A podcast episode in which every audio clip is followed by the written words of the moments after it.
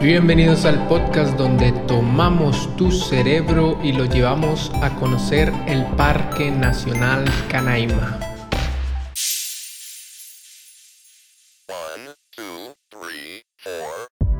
y continuamos leyendo e inicia un nuevo relato de la creación, esta vez centrado en la creación del hombre.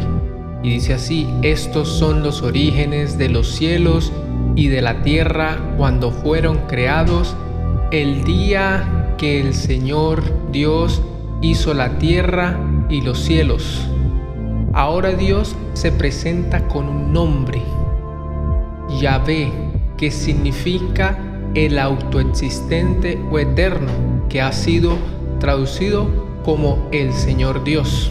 Al hacerlo así genera una sensación más personal y especial con el relato que va a suceder. Ahora Dios se muestra con su cualidad mayor, donde nos asegura que no tiene ni principio ni tiene fin.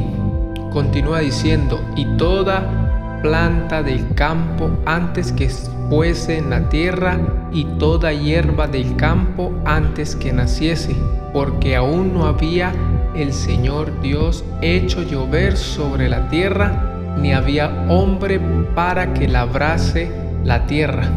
El relato nos ubica en el día tercero de la creación visto en los anteriores episodios, donde ya había tierra y mar, pero aún no había sido creado el mundo vegetal ni el hombre.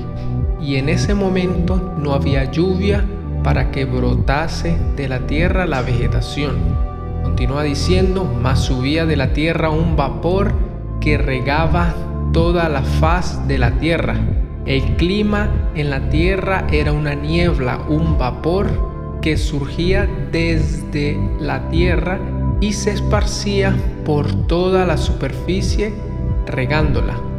Formó pues el Señor Dios al hombre del polvo de la tierra y sopló en su nariz aliento de vida y fue el hombre una alma viviente el artista toma barro y como un alfarero moldea y forma al ser humano, pero no queda como una vasija inanimada, sino que Dios sopla con inspiración divina la vida y el intelecto, resultando en un alma viviente.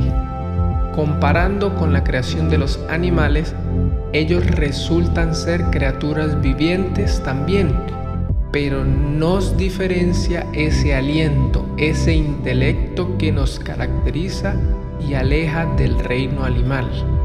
Y había el Señor Dios plantado un huerto en Edén al oriente y puso allí al hombre que había formado. Dios creó la vegetación y, un lugar especial protegido para poner al ser humano, el Edén, un jardín ubicado hacia el oriente de Egipto calculando la ubicación del escritor del libro Moisés. Ahora, protegido. ¿Por qué? ¿O de qué estaba protegido? Quizás más, más adelante te ha explicado. Y había el Señor Dios hecho nacer de la tierra todo árbol agradable a la vista y bueno para comer. También el árbol de la vida en medio del huerto y el árbol del conocimiento del bien y del mal. Ya hemos visto que la vegetación era para alimento sobre el ser humano y toda era muy agradable a la vista. Pero nombra dos árboles en particular. Uno, el árbol de la vida, que de alguna forma su fruto sustentaba la vida, y el otro, del conocimiento del bien y del mal, que al probar su fruto, el ser humano adquiriría el conocimiento de lo malo y lo bueno, es decir, podríamos dar etiquetas a las cosas, las personas o las acciones. Estaríamos en un estado de moralidad, de moralidad. Y salía de Edén un río para regar el huerto y de allí se repartía en cuatro ramales. Continúa mostrándonos detalles de este paraíso donde había un río que salía del jardín regando toda la vegetación y luego se dividía en cuatro brazos, los cuales en los siguientes versículos, en el siguiente relato, les da nombre a estos, a estos ríos. Y dice así, el nombre del uno era Pisón, este es el que rodea toda la tierra de Ávila, donde hay oro, y el oro de aquella tierra es bueno. Hay allí bedilio y piedra de onix. El nombre del segundo río es Gijón. Este es el que rodea toda la tierra de Etiopía. Y el nombre del tercer río es Idekel. Este es el que va al oriente de Asiria. Y el cuarto río es el Éfrates. Al darnos nombres de los ríos que pasaban por el Edén, nos da a entender que este era un, lugar real en la tierra.